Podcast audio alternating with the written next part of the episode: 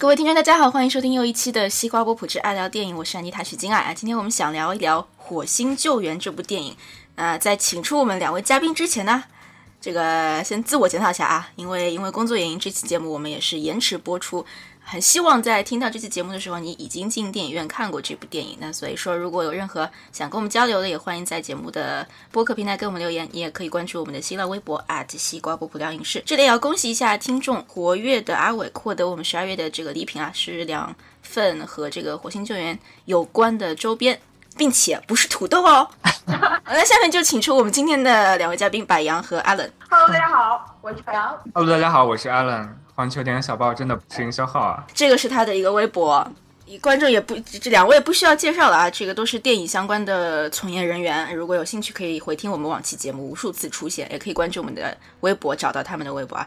呃，先来问一下吧，还是一样的流程啊。第一部分我们想让两位嘉宾跟我们分享一下最近看到过比较有意思的欧美。影视作品或者影讯啊，然后我们再进入《火星救援》的非剧透和剧透环节的讨论。白杨先来吧，最近有看到什么作品吗？刚看完《短短女孩回来》，很喜欢。它讲的什么呢？讲的呢是史上第一个，不能算史上第一个变性人，但是算第一个接受变性手术的。那不就是第一个变性人吗？因为你很难界定这个事情嘛。因为如果他心里认定自己是，如果一个男人啊，他心里认定自己是女人的话，你，我觉得啊，我们这个社会。对她的认知就应该说她是女人，而不是说她一定要经经过这个手术以后你才能说她是女人，对吧？所以我说她不是世界上第一个变性人，但是第一个接受变性手术的变性人。其实这个这个话题现在也特别流行吧。我个人来说对这个话题并不是特别能够就是 related to，就是不不是特别能够感同身受吧。但是为什么看这个电影会让我差点哭呢？就是说到底，它其实是一个人找到他自己的一个历程。所以我觉得是这个点上可能比较戳到我的泪点，以及大家都知道嘛，小雀斑的演技简直是。我只是觉得，我就觉得他他老接这些，他有一些取巧，接这些特别容易、特别能够显示演技的这些角色。但是你不能，但是你不能因为这一点就否认他的演技。我没有否认他，就是对他没有特别大的感觉了。我从上次录节目到这次已经过了好久，这。大概看看了几十部片子了吧？最近对对对，最近太多了，特别多。我就说一部昨天刚看的吧，叫《Creed》，中文叫《奎迪》。哦，对，然后这是我期期待很久的一部片子。然后主要一个原因是因为我特别喜欢，呃，水果谷，英文叫《Football Station》。然后这是水果谷的导演，然后跟 Michael B. Jordan 第二次合作。然后讲的是一个，是一个算是一个洛奇的续集吧。片子我也期待很久，一个一方面是因为我特别喜欢《蛇谷》这个车，呃，《蛇谷》这个片子。然后另外一方面，我是从《火线》一直到《胜利之光》，然后再一直到这一部片子，我一直我觉得 Michael B. Jordan 这个演员是一个非常有潜力的黑人演员，而且我觉得。他将来一定能够在这呃能能够在演艺方面打有所作为吧？对啊，看了这片片子感觉特别好，然后就是跟洛奇一样，他就是非常非常完美的接过了洛奇的一波，不管是从叙事风格上面也好，还是从从从那个呃导演风格上方面也好，就是跟洛奇算是一脉相承吧。而且我觉得做的特别好的一点就是今年。我们已经说过不止一次了，就是非常非常多的这种片子在打怀旧牌，打一个情怀牌，包括是《侏罗纪世界》也好，还有那个《Mad Max》，呃，对，零零七，零零七还好，因为它是一直都是延续。碟中谍。碟中对，然后还有那个《Straight Outta Compton》，然后包括这些就很多续集，然后有失败的像《终结者》，但是奎迪这方面做的很好的一个一个一个原因就是他把情怀牌，他不是为了赚钱而打的情怀牌。他没有让史泰龙再回来再去演这样一个非常传奇跟经典的洛奇的角角色，而是让他退居到幕后演这样一个师傅的角色，然后通过他的口、他的、他的、他的训练，把洛奇的这个传奇交给下一代，也就是 Michael B. Jordan 新演的饰演的这个角色上面。然后这方面，我觉得，呃，这片子还真暂时挑不出来什么缺点，是一个非常传统、非常经典套路的励志片，但同时他拍的确实是。各方面做都很做到做到这个类型片该有的极致了，而且这之中有特别特别多像洛奇，我觉得应该不能说说算是致敬致敬的，更多的是一种就是像我刚才说的一种传承，有很多这些小细节都能让你看到，让你感觉到史泰龙所演的洛奇这个角色他已经不是主角了，他作为一个老人面对时代的变迁所发出的这种感慨。好的，那个我看的。一个美剧最近一周你没有看吧？你们没看也肯定听说过吧？就是漫威的和 Netflix。Jessica Jones，对对对，是 Jessica Jones 这个剧，就是我看完之后，我就是把全季十三集一全都看完之后，我也说不出它，我可以知道它这里好那里好，我挺喜欢。但是你就是很矛盾，你不会觉得说这部剧有多么多么大的一个历史意义，或者多么多么的开创了什么什么？因为在网网络上，这部电影。啊、s o r r y 这部电视剧的确是被冠上了很多说是史上最黑暗、史上最 呃怎样最怎样的头衔。我没有这种感觉，但是我看的过程的确觉得就是停不下来，就是这种感觉停不下来。然后之后可能会写个剧评吧，就就简单说一下吧。我觉得这个电视剧。很的确是和我们往常看到的漫威很不一样，尤其和漫威大荧幕的作品很不一样。因为它虽然是超级英英雄的故事，但是它的整个的一个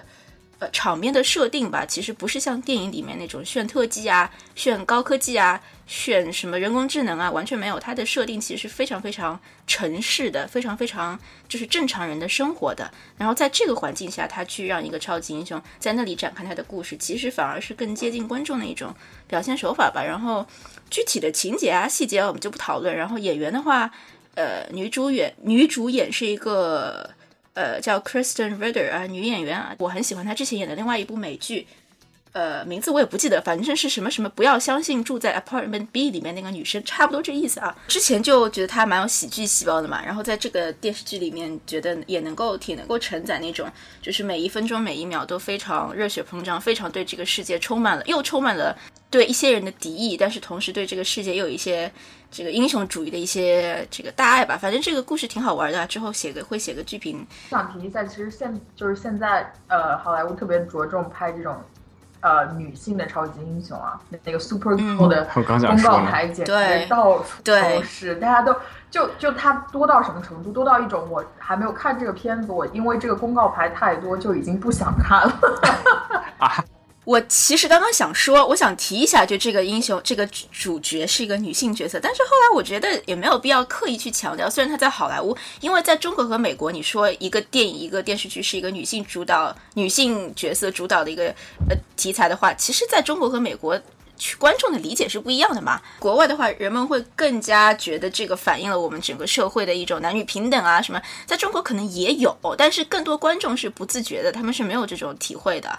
也不会觉得这个东西成为了这个电影的一个看点，我觉得是不会的。所以我刚刚也没有特别提出这一点，虽然它是很重要的一个点啊。我觉得这个片子能够呃 Netflix 有种拍一个 Marvel 的电视剧，并且以一个女性超级英雄作为主演，我觉得这个还是虽然谈不上有历史意义吧，但是确实是蛮重大的一步了，因为。漫威本来就是，漫威本来就是对于女性角色的塑造一直都偏保守，包括你看那个《复仇者联盟》里面的黑寡妇，就是一个一个就等乔斯韦登这样一个极其擅长塑造女性角色的这样一个导演，他他在拍《复仇者联盟》的时候都迫于压力，不得不把黑寡妇拍成一个非常传统的一个没有什么自己主见主见跟立场的一个角色。Netflix 这边从拍电视剧开始，能够给能够在超级英雄这个类型片之中，给拍出一个这样这种有一种，他当时说的是女性版的 Tony Soprano，就是有这种。非常多的层次、非常多的深度的这样的一个反英雄的这样一个超级英雄角色来说，这从这个角度来说，我觉得意义还是有一还是有一定的历史意义的。非常同意你说的一点，就是说，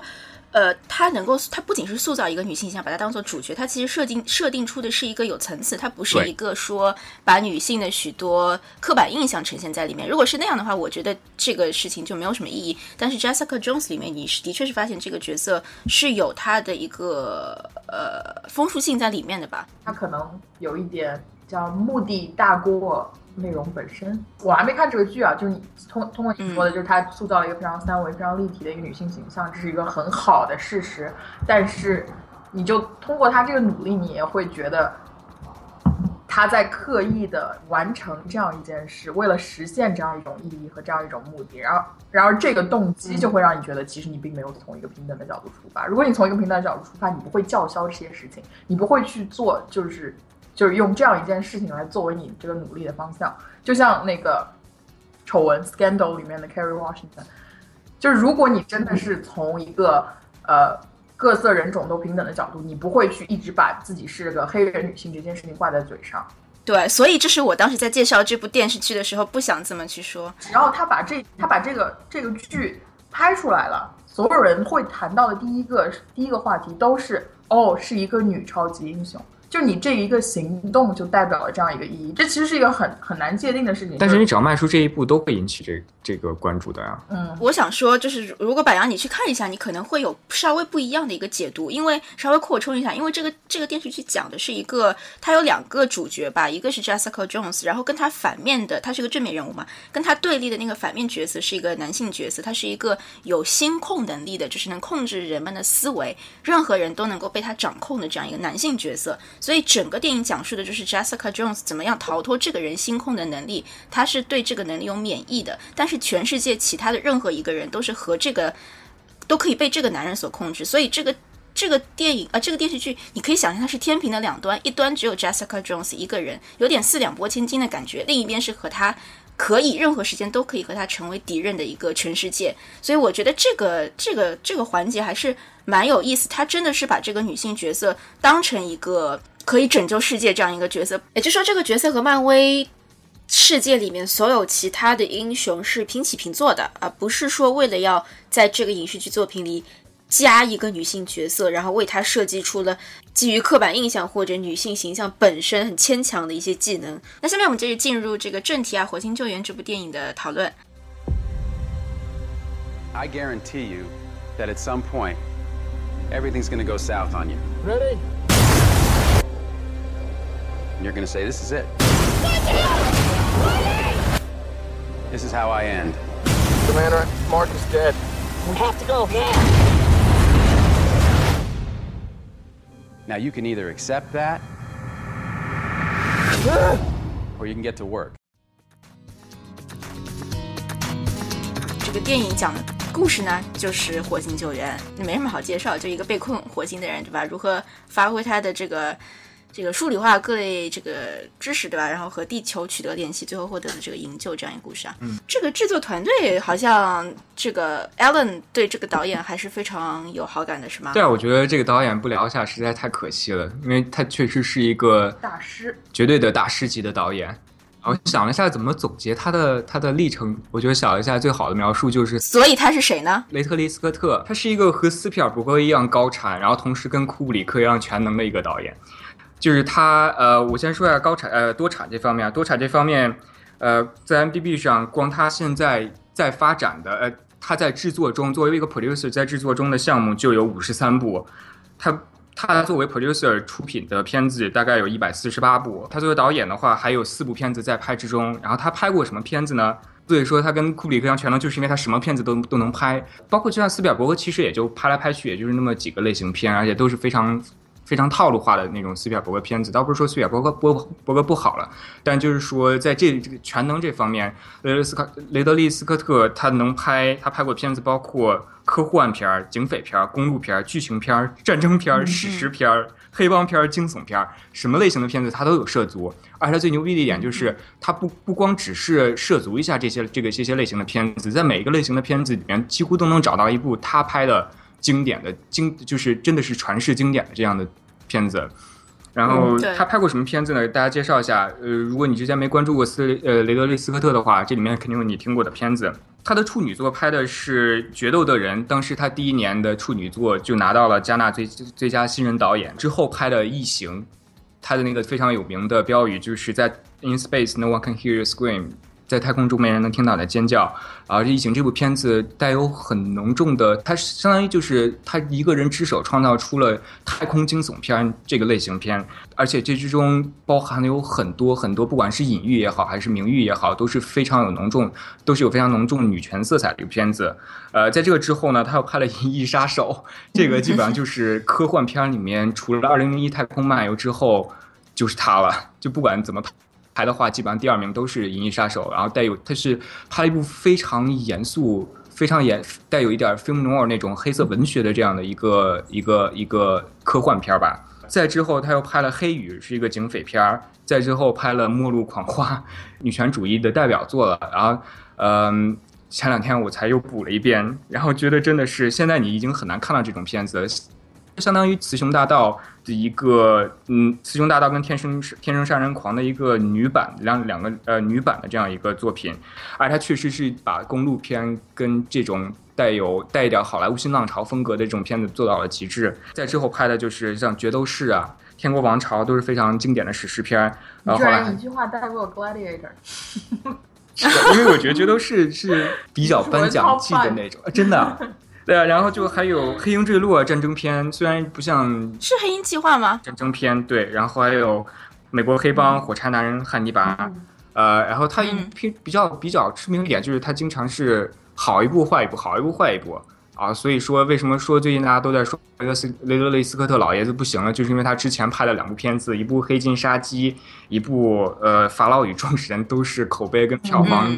双扑街的这种特别烂，所以大家都觉得斯科特不老爷子不行了。然后这个时候，老爷子用一部《火星救援》告诉你们，老子还行。而且你其实刚刚说他他多产，说他有五十三部正在制作中，你没有提他现在已经七七十七岁了啊？对，七十七岁了。对啊，还是这样的保持多产啊？对他还是《傲骨贤妻》的制片人。对，他哦，真的会在《傲骨贤妻》的片场坐在旁边，然后没事干，突然听，然后给说两句该怎么拍。哦，是吧？哦，这个倒不知道。嗯。所以他真的是太太，我不知道他是如何管理自己的时间，能够同时处理这么多项目的。对，而且他多才多艺啊，因为很多导演没办法做制片人，很多制片人没法做导演，他既做导演又做制片人。而且在《Gladiator》里面，就是在《决斗士》里面，他还做了摄影师，就是他真的是在电影的各个方面都很都有涉猎。所以我也。我觉得这也是一部分原因，为什么他可以拍很多这么就是各种类型都可以驾驭的这种电影，因为他对电影语言的了解程度非常的深。对，斯科特他比较好，就是他镜头也很厉害，他自己也演过戏，然后他连对那个叫舞台布景都有所了解，所以这种多才多艺，对电影语言各个方面各个角度的这种深度了解，让他成为一个非常成功的导演和制片。是的。是的，而且我发现他其实很多作品都是也不能说御用吧，就是说他有非常呃固定的一个搭配吧。比如说他拍《火星救援》，或者说拍，我记得之前还拍过一个什么东西吧，反正就一直在御用一个啊，《普罗米修斯》吧，也是吧，就一直御用的一个波兰的一个摄影师。然后就是因为他自己有做过这种摄影的经验，所以他更加知道什么样的电影更加需要什么样的一个合作伙伴吧。我觉得这一点。嗯，还是非常非常有帮助的。然后说他那个呃《银翼杀手》吧，你们两个有什么感觉吗？我我为什么我知道他这个片子很牛，看完之后，但是我就是喜欢不起来呀。其实我也是这个感觉，所以我刚这样说，是我很尊敬这个片子在历史里的地位，但是个人来说，我觉得他跟二零零一还是差太远。其实他自己也是对对，我觉得还是，我觉得真的还是要说他的早期片子还是《异形》更经典一些。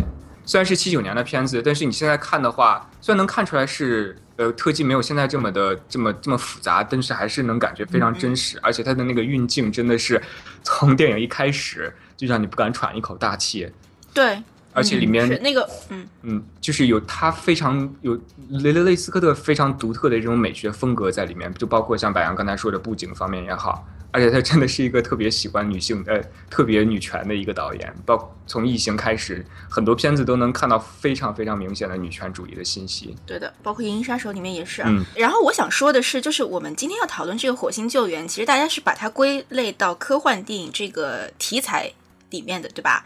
他在交给奥斯卡的时候，把自己定位为喜剧音乐。是吧？对喜剧片，喜奥斯卡也是吗？我记得是好像是看到他是金球还是什么奖？金球，金球，对，奥斯卡没有金球对吧？那个没有没有没有，对，是金球奖，金球奖。是他说了什么？Comedy musical 啊？还是对 Comedy musical 对对，喜剧类，喜剧类，喜剧类，斜线音乐类。对他这么说，其实也不完全，就是的确是有一点偏差，但也不完全那个，呃，就是。嗯，不可理解。但是我觉得他把他归到这一类里面，他他他也完全没有优势啊。我觉得吧，其实是缺乏自信的一个表现。他不因为剧情类永远都是那个竞争最强、最激烈的一个类别嘛。我觉得他把自己归到喜剧类，可能是出于这样一个考虑。嗯，我觉得我刚其实啊，你先说。啊，我先说，我倒不觉得是缺乏自信了，我觉得更多是。他知道自己这个片子拍出来本来就不是冲着奥斯卡去的，然后他要放到奥斯卡嗯颁奖季里面，要跟那些剧情片比的话，肯定是没戏的，所以他就讨巧，然后采用这样一种方式。这两年其实这个方面还挺有意思的，就是这些颁奖季的片子都想着法子偷偷叫什么投机投机取巧，然后然后钻这些竞选规则的灰色地带，然后像那个美国骗局前年也是也是投成喜剧类别了。现在越来越模糊的这个界限啊，因为很多片子你真的没有办法说它到底是剧情还是喜剧，尤其是美国这边吧，因为他们对这个幽默感的追求其实是非常多的，就是你很难说一个幽默感在一个片子里占了多大的比例，它就算是喜剧片。它或者说是占了多少的比例，它就算是剧情片。因为真的很多片子，你很难说它到底是喜剧还是剧情。就是在最严肃、最严肃的剧情片里面，我们也会在这边电影院看电影也会有哄堂大笑的时刻。我觉得还是跟它电影呈现的基调有关吧。每个电影里都会有，你想，就算是喜剧片，它还有它的剧情，对吧？剧情片也有它的喜剧幽默元素，还是看它整个电影最后呈现出来一个基调吧。所以我觉得《火星救援》你最终把它放在一个喜剧片里面。呃，有一点觉得奇怪，但是也不至于那么觉得惊奇。我觉得还是挺奇怪的。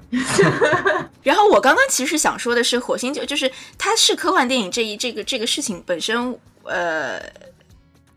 这就不讨论吧。但既然把它归到科幻电影里面，我就想说一下它和这个 Ridley Scott 这个导演之前的一些科幻作品，我觉得处理起来，对于科幻元素也好，对于整个电影的呃题材的一个处理的一个风格也好，还是非常非常不一样的。我觉得《火星救援》这个电影呈现的方式，还是更加更加像他在处理非科幻题材电影的那种的风格吧。同意。没有太多，比如说可能跟题材本身有关吧，或者跟这个书本身小说的渊源有关。它没有太多黑暗的，没有太多科太科技的，没有太多关于这种我觉得这个片子里面科幻还是很硬的，它的那它虽然说是非常逗，我觉得这是科学，不是科幻。呃，那倒是，这也是科幻，因为现在你不可能把一个人直接送到火星上，连送到月球上都送不到，所以还是不是这么近的吧？我觉得这片子虽然外外外壳非常的逗逼，非常幽默，然后特别的特别的主旋律，我不喜欢用主旋律这个词，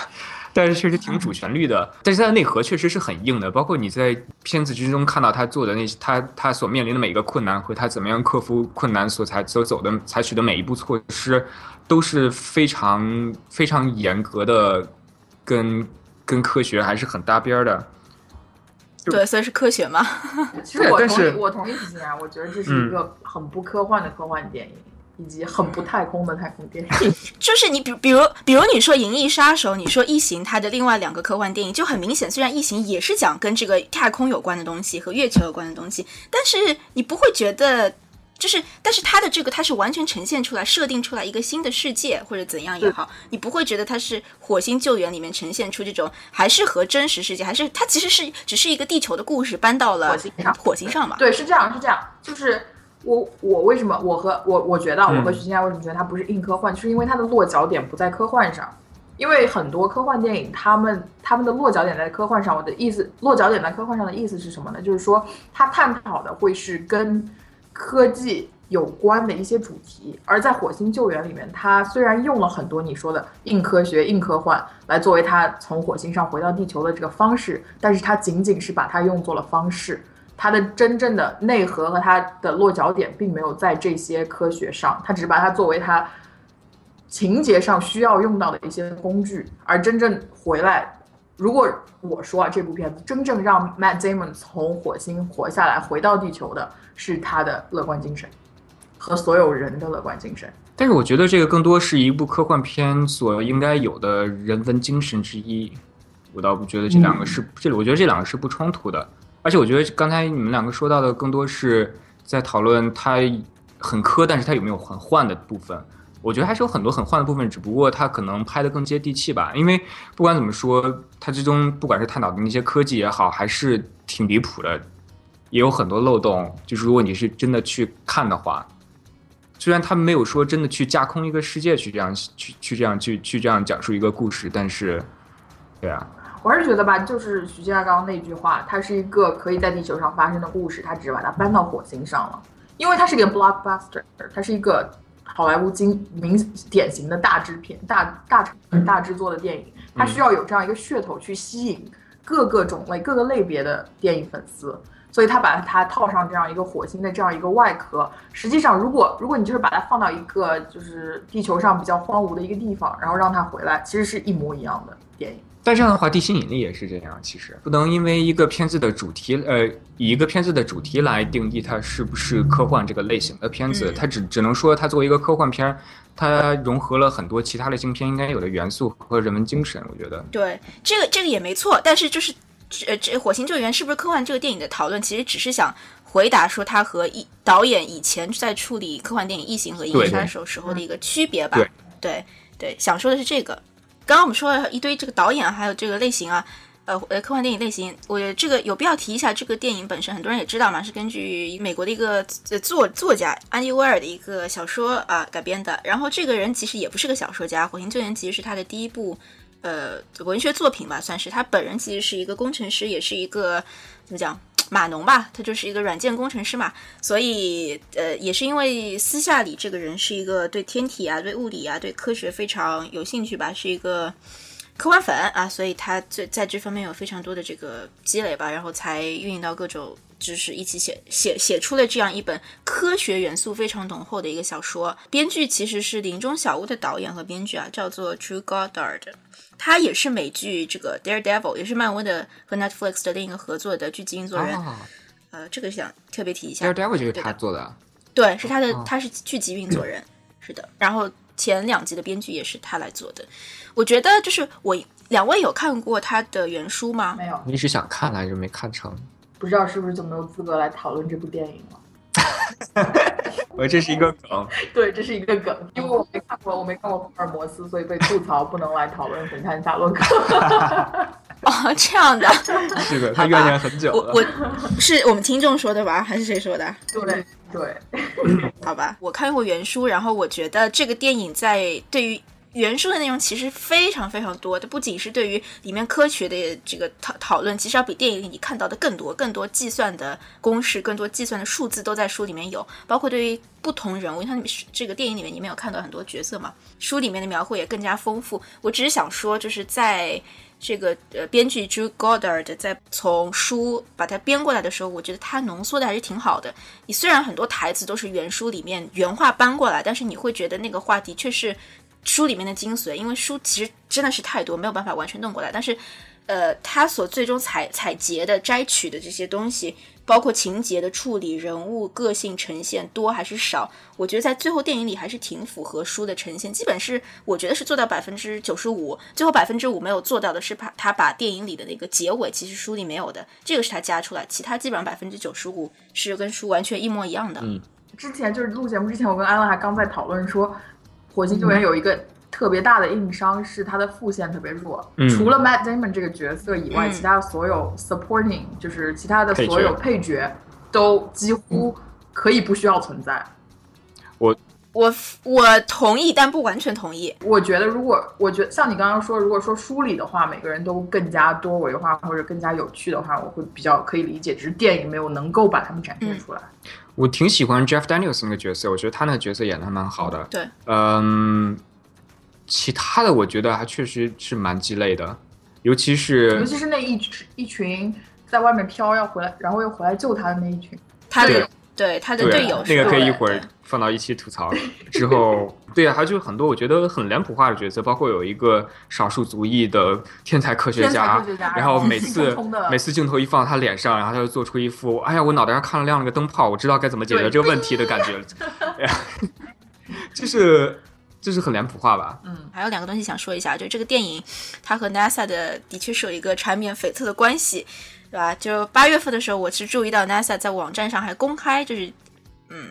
推荐不不是推就是提到这部电影吧，写了一篇特地写了一篇这个文章啊，叫做《电影《火星救援》里真实存在的九个 NASA 技术》，这是我觉得是非常知乎的一种非常豆瓣的一种科普文嘛，但是这个文章是出现在 NASA 的官网上。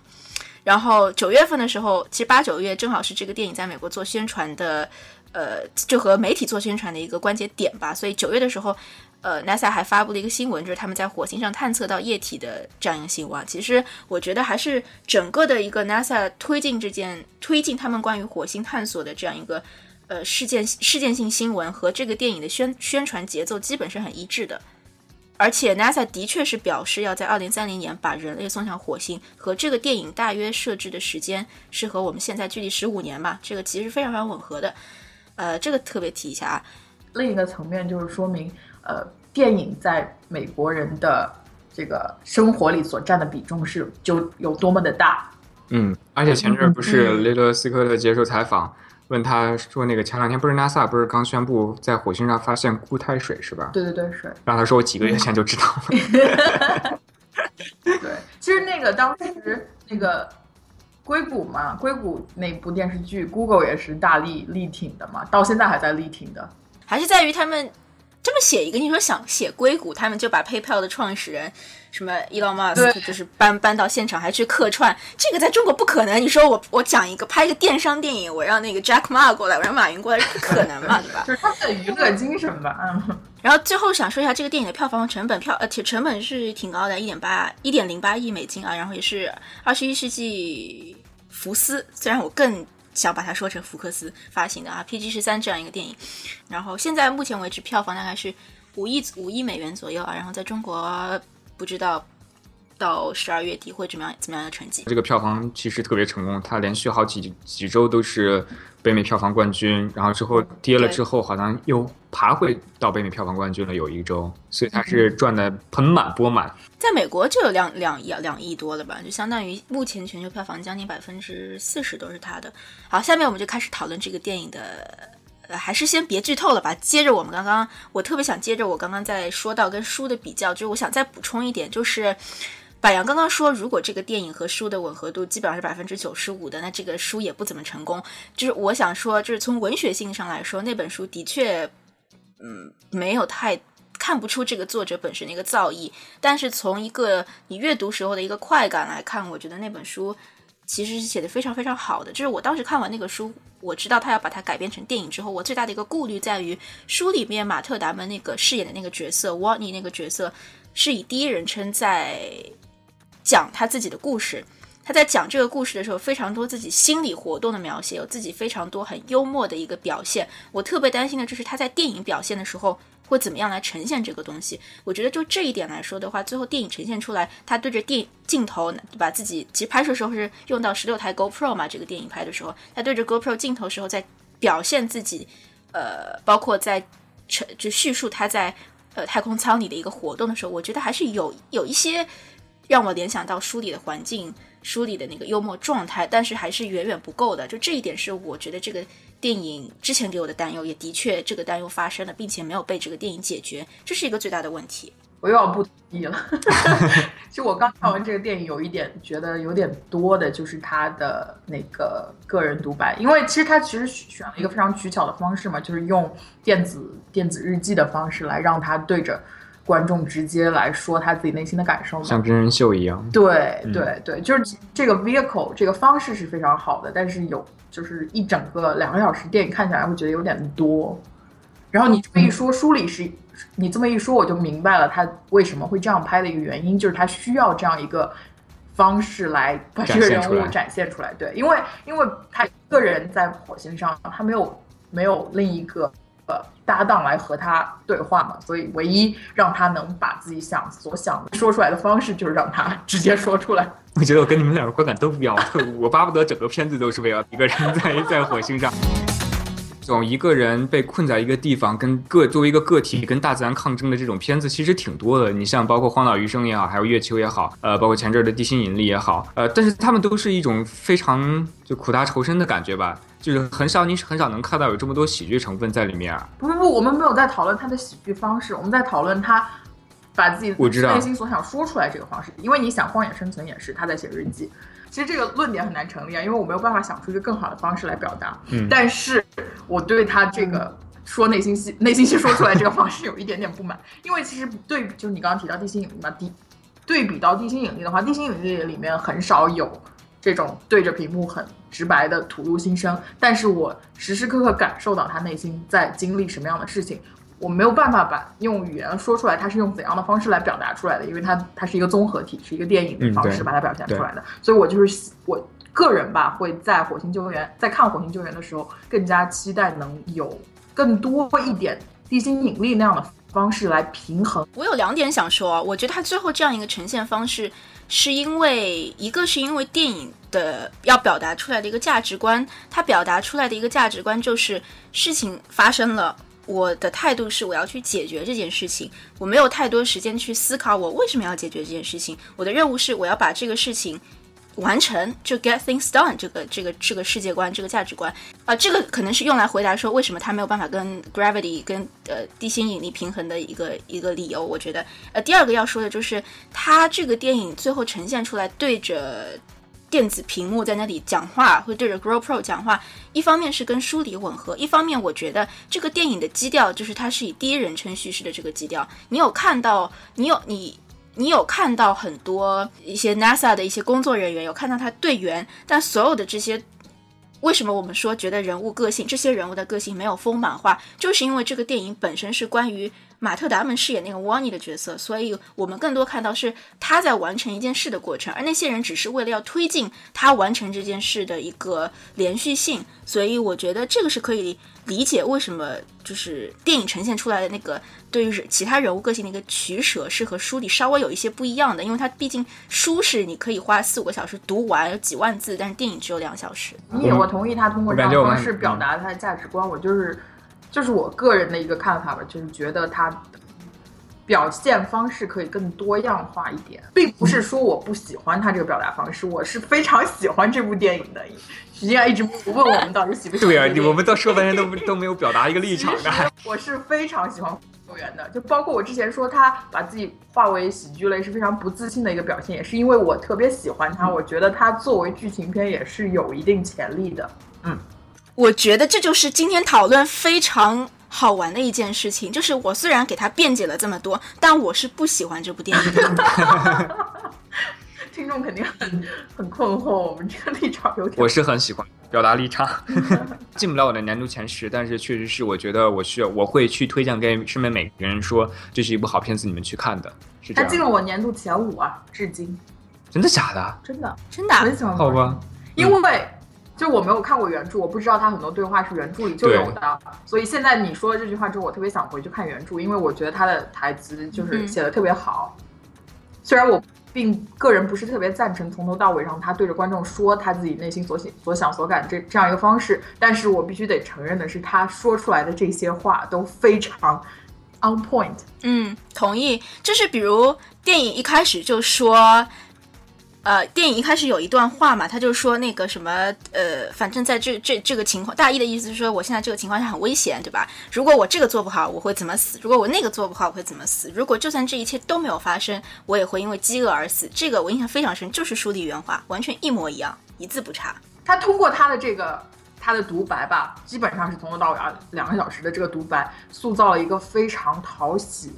以及非常能让人同情、让人站在他那一边的一个可爱的角色。嗯，我觉得他就是这样，嗯嗯我觉得他就是这样一个角色。他作为一个角色本身，他本来就是这种特别贫、特别逗、特别喜欢插科打诨的这样一个角色，所以我觉得我对这方面没有什么太大的意见了。而另外一方面，我觉得还里面还是有挺多像地心引，它它跟地心引力是完全两种片子，但是我觉得一定要说的话，我觉得它里面还是有很多这种它不是通过独白或者说呃不是通过独白来来来来来表表现出的一些很多内心戏啊，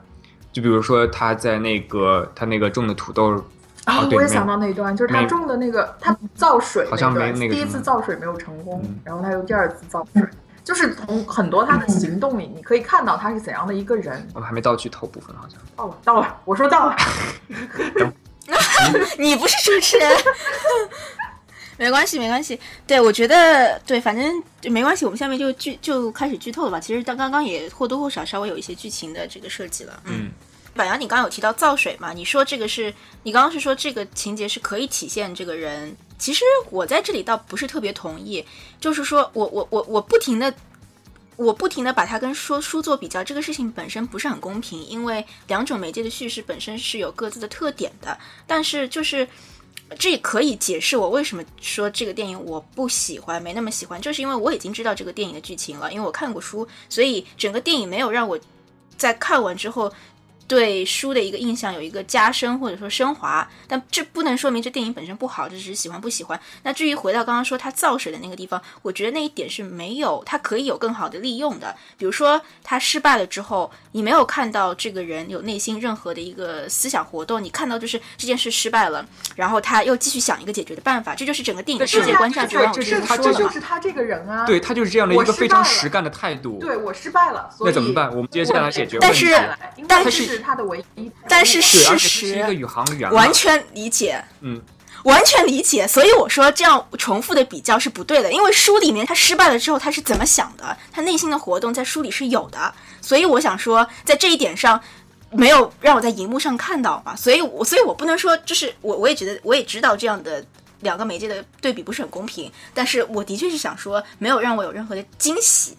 这个是我想说的。其实听你这样一说，我反而觉得电影里这样的处理更好，就是他没有任何心心理活动的描述，然后他失败了，他立刻重新去做，从头开始把他一步一步那些方法去重新再实现一遍。因为我觉得这更好体现了他作为一个科学工作者，他的一个解决问题的一个方式和他的一个对能力。因为其实这让我想到我之前听的一个 podcast，讲了一个特别好的，也是一个关于宇航员的故事，就是他之前。我记不得它到底是一个什么任务吧，反正是在太空里有一个危机，它很可能就是没有办法，就是那个舱门坏了，它没有办法进去，它没有办法回到那个太空舱里面，然后它的氧气也快要不够了，就是一个非常典型的一个宇航员的事件嘛。但是是真实的事件，就是这个主持人在采访他的时候问他说：“当你知道这个舱门没法打开，然后你的氧气几乎快要没了的时候，你当时是怎么想的？”他用了一句，他我没有办法把它翻成中文啊，我就是说他他用英文原原话说的是，我我当时想的是，I'm out of options。我为什么把这句话说出来，就是因为他是一个工程师出身，他没有用，他没有说，我觉得我可能死路一条了，或者说我觉得我们我可能就活不下去了，我觉得这是我的结束了。就是因为这是我们这些人可能会说的话，但是他作为一个工程师，他说，I think I'm out of options。就是他就到他生命的最后一刻，他依然在想的是方解决解决问题的方式，他可以选择的一条一条路径。所以，所以我在看《火星救援》的时候，就立刻想到了这个宇航员的故事。我觉得他特别贴切的就是在他造水，然后没有一刻犹豫，他重新又开始了的这样一个过程。嗯。我特别想提的一个点就是，呃，看这片子的时候，我还其实还想到了之前我们聊过的《终结者》，就是我觉得两个片子都有很多解释说明型的镜头，然后在《终结者》里面就特别傻的，就两个人坐在那儿站在那儿，然后说哦，我这个理论是怎么样的，我们应该怎么办，然后就特别蠢，而且没有任何的观赏性可言。然后但是在《火星救援》里面，就像你们刚才说的，有非常多的科学理论跟非常多的他需要面对怎么样去解决这个问题，但怎么样。把这些解决问题的方式跟他脑呃跟他思考怎么样解决方式的这个过程结合在一起，用影像的方式表现出来，然后这个我觉得这是其实一个很大的挑战。然后但我觉得《火星救援》就做的特别好，因为它的解释说明性的镜头基本上全片在火星上的全部都是解释说明性镜头，但是它就拍的非常有娱乐性，因为它包括它有强烈的戏剧，每一个解释说明性的。镜头都呃的的片段都有强烈的剧情冲突，然后它有它能够推动剧情的发展，然后非常有很多的蒙太奇，包括你看他种土豆，或者说后来被水炸了那一段，然后你看上去都是非常好玩、非常有趣的，你不会觉得因为这些是非常硬科幻的东西就觉得无聊或者枯燥或者乏味，而且在其中我觉得再加上他个人这个性格这。本身与生俱来的这种幽默感跟魅力，我觉得这几个元素加在一起，最后出来这个效果真的是太出色了，而且。他回到地球之后，成为了那些宇航员的训练师、导师，对，就太符合这个人物了。他这个这么爱叨逼叨的这个人，可以把他的幽默感和他的叨逼叨传承给下一代。我觉得这是再好不过的结局了。嗯，马特·达蒙这个演员选的非常好，就是你会在一个事件、太空事件发生之后，你会期待这个演员、这个角色他的一个反应是什么样，你会有这种期待。对，这种期待就保证了这个电影的娱乐性和观赏性，不停的在更新吧。所以我觉得演演员选的也非常非常好。对，其实我们刚刚一开始讲，因为因为 Matt Damon Matt Damon 在在《星际穿越》里面也有演嘛，结果演了个大反派，对就体现了这两个两个片子选角的成功和失败。嗯，正好说到马特·达蒙吧，我们刚刚在非剧透部分其实没有讨论这个电影其他一些配角和他们的演员。刚刚 Ellen 有提到这个 Jeff Daniels 啊，其他其实还有一些演员，你们有特别想聊一下的吗？我觉得 Jeff 呃 Daniels 怎么看都还是新闻编辑室里面那个主持人，那是因为你没有看过那个《大傻与二傻》吧？哦，是是叫这个大傻与二傻吗？我看过第一部，其实，但是他那个新闻编辑室里面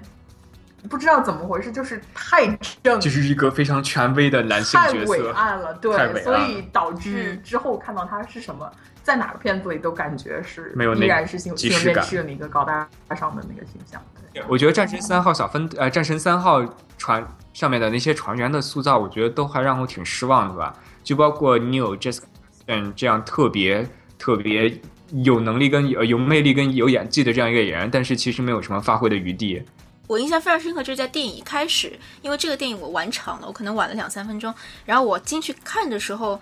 对，坐下来看到的第一幕就是马特·达蒙跟他的队员组员失去联络了，然后 Jessica Chastain 饰演的那个 Commander Lewis 啊，那个对那个战神三号的那个组长吧，算是他们要决定是不是要抛弃离开他。当时一个场景非常短，就是他队员在问我们是走还是不走，他然后他就很快的说了一句走，然后再慢慢上升的时候，他又看了。看旁边空空出来的那个位置，其实那一幕是非常非常短的，但在书里的描写就是非常丰厚。这个人内心到底在想什么？他的挣扎，就是这个是电影没有表现出来。我们其实刚刚也有讨论到，对，而且这个这个对于战神三号非常上船员描写这么扁平跟苍白化的，另外带来了另外一个短弊端，就是到结尾特别关键的一个转折处，我就完全感觉不到嗯 那个转折的力度，就是他们大家都聚到一块儿，然后说。啊、那怎么办？我们要不要回去救他？然后说那回去救他，好，在在太空上漂十八个月。然后我们对这些一无所知。然后他们就是一块儿一拍桌子说：“好，没问题，我们就回去救他吧。”嗯，对，是是特别仓促很没有。说服力。包括你像那个斯科特，他之前拍《异形》的时候，就你能看到在太空中面对到同样类似的问题的时候，有这样一个人性的博弈在里面。因为毕竟你在太空中漂了那么久了，你作为宇航员也是人，他一定是有一定的心理斗争在里面的。然后到到这个时候，面对这么大的一个抉择的时候，每个人就一点意义都没有。说好，我再漂再漂两个月，然后他们家人跟他也没，他们的家人也没有任何的意义。然后再接切过下去，就一边视频一边给你看，哎呀，我们这一家子在家里一直支持你啊，啦啦啦然后就觉得对对太理想化了，有点儿。对就是一副反正也漂那么久，再漂一会儿也没关系这种感觉。对啊，好在就是他这个片子基调比较轻嘛，所以硬伤也不会太刻意追追究这些东西。对，就算是硬伤，但是你也可以接受，因为就还是这个主角光芒太盛嘛，大家救他心切，所以会忽略很多这些其实应该追究一些追究一下的一些这个弱点。嗯，主角光环，我觉得胜还是胜在这个电影的价值观的一个轰炸太成功了，它从头到尾让你觉得这个我就是发生了一件事情，我在火星上，我被抛下了，我要解决，我要跟地球取得联系，我在过程中遇到了一系列问题，我要一系列解决，就这种解解决问题的这个价值观，它就让你。忽略了情感上的一个需求，就我们在看这个电影的时候的一个情感的一个期待。就是我觉得这个电影为什么很多人喜欢，我 觉我是可以理解的，就是因为他价值观的灌输太成功了，从一开始到最后。我觉得这就是其实情感期待也是有的，只是他用了一个不同的方式来处理这种情感期待。就像我们之前可能刚刚也有提到吧，就是说《地心引力》和《星际穿越》是一个特别是两两这这种片子是一种特别苦大仇深的一个片子，然后《火星救援》就完全走了一个反面。其实为什么为什么我们说它就是我个人吧？为什么我个人特别喜欢他？就是因为当你遇到一个看起来没有办法完成的事情，或者是看起来没有办法解解决的问题的时候，并不是每个人都会走向那个特别悲、特别苦大仇深的极端的。对，就是 Matt Damon 这个角色，他就是走了一个非常叫基本上是呃 hopelessly positive 的一条路，就是这样一种过于积极、过于光明、过于叫什么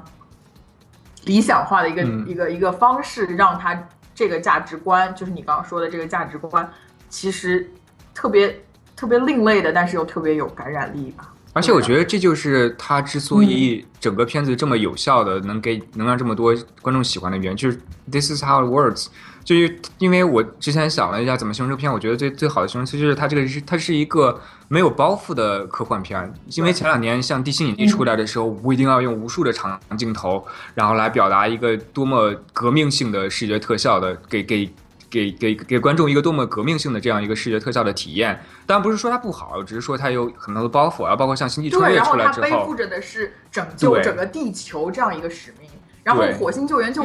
采取了一个完全截然相反的，我只是为了活下来，我只是为了回家。而且像《星际穿越》就是典型的，他想做的太多了，他什么都想做，他既想保呃抓住人类的情感，他又想表现出他对于硬科幻背后这种理论，包括。的掌控有多么深刻，但是就《火星救援》就是做的做的非常纯粹，他没有那么多包袱，他就是我就是讲一个人被困在火星上的故事，我就要把它讲的很有娱乐性，把它做成一个非常好看的爆花大片，就这样。然后，对啊，回到一个就是什么本源吧，他正视到问题的本质和问题的本源，就是你没有时间，你没有时间去哭，没有时间去想那么多，你只能去想。我有哪些选择？我有哪些可以让我自己活下去的方法？对，没错，这这对啊，就是对啊，所以这是用来表达说他这个解决问题价值观狂轰滥炸非常成功。对，还是想说明这点。然后其他大家还有什么关于呃这个电影想讨论吗？比如说有没有一些大家印象比较深刻的场景，或者你觉得可以做得更好的地方，或者其他的？我觉得最后那段。Jessica Chastain 在太空里面救他，然后拿那个袋子飘的那一段，我觉得还是蛮漂亮的。啊，我觉得那段有点假。我觉得，那段我也这么觉得，我觉得很出戏。出戏啊？是吗？对，非常出戏。特效上的伤有点露出来了。对呀，就是怎么可能？你说一个人，然后你方向掌握的那么好，然后你。不靠反冲力量，靠自己手套的一个 呃空气泄露的一个反冲力量，然后就就过去了。因为他这个角色塑造到那个程度嘛，他想做一个像阿尔曼一样的那个举动，我可以理解。就是他们俩，就是那个就是劳模姐坐在那个椅子上去接他那一段，我觉得特效上有一点嗯不太可信。好吧，我我没看出来倒是。啊，那段我也不是特别。这个时候就体现出《星际穿越》的可贵性了。《星际穿越》哪有可贵性？它一点可贵性都没有。《星际穿越》还是有的，但是很傻。就是诺兰就是一定要说，我一定要用模型拍，我要用 practical effects，要用传统特效拍。但是拍出来结果啊是挺真，但是很傻。对啊，我就完全没有灵气灵气。惨了，你要被诺兰粉骂了。他不是你去看看一下乔治卢卡斯跟那个呃跟库布里克是怎么用模型来给你拍的，好好上给你上一课。他就是诺兰拍的模型就特别傻，特别僵化，一点一点灵气都没有。我刚才补充了一句，就是因为我跟咱们录的第一次呃第二次录的节目是那个关于电影分级制嘛，然后聊完那个节目之后，我不知道为什么就对于电影分级呃在看电影的时候就潜意识里面特别会去注意这个电影里面这个电影应该被分成什么级。然后当时看的时候，我就记得特别印象深刻。他刚开始做手术的时候，做完手术以后喊了一句 “fuck”，然后潜意识里就告诉自己：“好，这你唯一一个 f word，然后你就用完了。”然后，但他后来又又又说了一句 “fuck you Mars”，然后当时就觉得这个片子能被定成 PG 十三还是 PG 十三？不是三个吗？一个。然后后来又查了一下，就是 MPA 当时是跟片方这边有反复的交涉，然后最后达成一个结论，就是这个是不会教坏小朋友的。对啊，然后就是在这样一个背景之下是非常 make sense。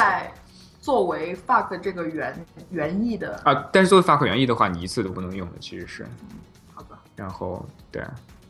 就觉得挺有意思。PG 十三是票房的保证啊，怎么样也要争 PG 十三。我就想提一下，就特别好。是的，嗯，我还是很不喜欢结尾啊。你们对结尾没有任何的反感吗？就是最后一个 happy ending，每个人结婚的结婚，生孩的生孩，然后教书的教书，符合这个。片子的基调啊，你觉得符合还是不符合？我觉得符合，符合这个片子基调，因为你从头到尾轻到这么这个程度，然后你如果在结尾突然间重下来，就是突然间背下来的话，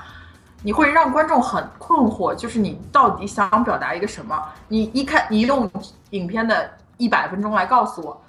乐观，乐观，再乐观，然后你在结尾如果把它变成一个悲剧的话，你会觉得多好？到底什么情况？那乐观就不对，他不需要。对，我觉得不需要把它表现成一个悲剧，他把它表现在他回到地球了，然后和 NASA 的人见面或者和他的家庭见面就可以结束了。对我是觉得后面不就是开始教书了吗？你们是对那一段特别不满？他不是没有，我是对整三木不敢。整整个从他看到那个地点之后发射上去被救回地球开始，整个那一段我都挺不满。因为我觉得就像你说的，确实这个片子是一个很乐观的片子，然后乐观也没有错，但是我觉得他乐观这方面做的用力过猛了，嗯，就是乐观太过了，就让人感觉有点啊太狗血了撒的。对，第三部确实有一，但是你想一想，它毕竟是好莱坞的这个大片嘛，这也保证了它肯定拿不了什么奥斯卡之类的。我觉得它太商业了，这个最后是的处理的对方式。就就是太商业了，我觉得它可，我觉得其实可以处理的更巧一点儿的，倒不是说把这个变成悲剧，我只是觉得不用，就像我刚刚说的，不要这么用力过猛的把它拍成一个皆大欢喜。确实有一些，对尤其而且是最后，尤其是第三幕那个音乐的运用也特别多，就是有一段音乐音乐蒙蒙太奇让我当时啊，用的 David Bowie 的那个 Starman，特别反感。我是那个我印象特别深。而且事实情况在于，就像我们讲的，他的那些 crewmates，他的那些小组的的战神三号上的其他其他那些人，我们跟他们根本不熟，你干嘛要告诉我他谁跟谁好上了，谁生了小孩，对对就是完全不 care 那种感觉。对啊，对，有几有几次有几次觉得这个片子该结束了，但是他没结束。对呀、而且尤其是电影里有涉猎到的马特达蒙，呃呃，sorry，有电影里有涉及到的那个 Wani 那个角色，他有提到他父母嘛，但是偏偏那里是没有的。哦，就是你与其去说他队员和他们家庭的关系，你不如去说他还是围绕着第一人称的叙事去讲他，就是稍微把他的父母拿出来，或者怎样一个处理方式也好。但是他把一些我们不关心的人放在一起，我觉得就是他在 NASA 里面和那些就是宇航宇航员说说，就是给那些宇航员上课那一段结束，我觉得应该就很好。或者甚至是在在那节课之前，就是他坐在那个长椅上，你告诉我们，你镜头拉对他在地球对上。我觉得那个对我点觉得那个非常非常完美的结局，但是我那个对可以了上课那段没有特别反感，就是因为他这个人就本来很逗逼，就特别喜欢给别人灌输他自己的那些想法嘛。然后我觉得那个也可以接受，不是最完美的结局，但是可以接受。但是在那之后还有其他那些，就让我不太能接受了。对啊，就是 如果如果如果结束在他坐在嗯长椅上的话，可能给观众留一多一些遐想的空间，我觉得比较好一些。其实还有一个小地方，我具体不记不清了，但是反正就是是电影里面 Wani 那个角色第一次和 NASA 取得联系，他们好像可以用文字对话了的那个时候，啊他好像是哭的，是吧？那个我印象挺深的，就是一个人孤注无援的时候，第一次和同类和人类取得联系的那种，你觉得你又回到了一个一个族类当中吧的那种感觉。我觉得那段还是情感的描绘，是是唯一一个他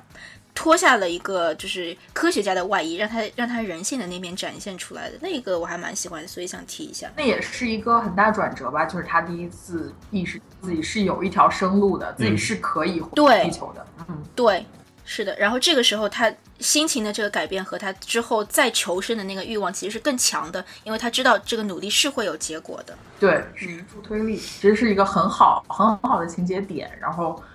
叙述的方式也非常成功。嗯其他没什么想说的吧？你们还有吗？没有没，了，是一个很成功的商业片。那如果没有什么的话，我觉得我们今天讨论先到这里了。听我们节目听众如果还没有去看这部电影啊，还是可以，还是值得去看一下的这个电影。嗯，反正也是今年应该是最后一篇，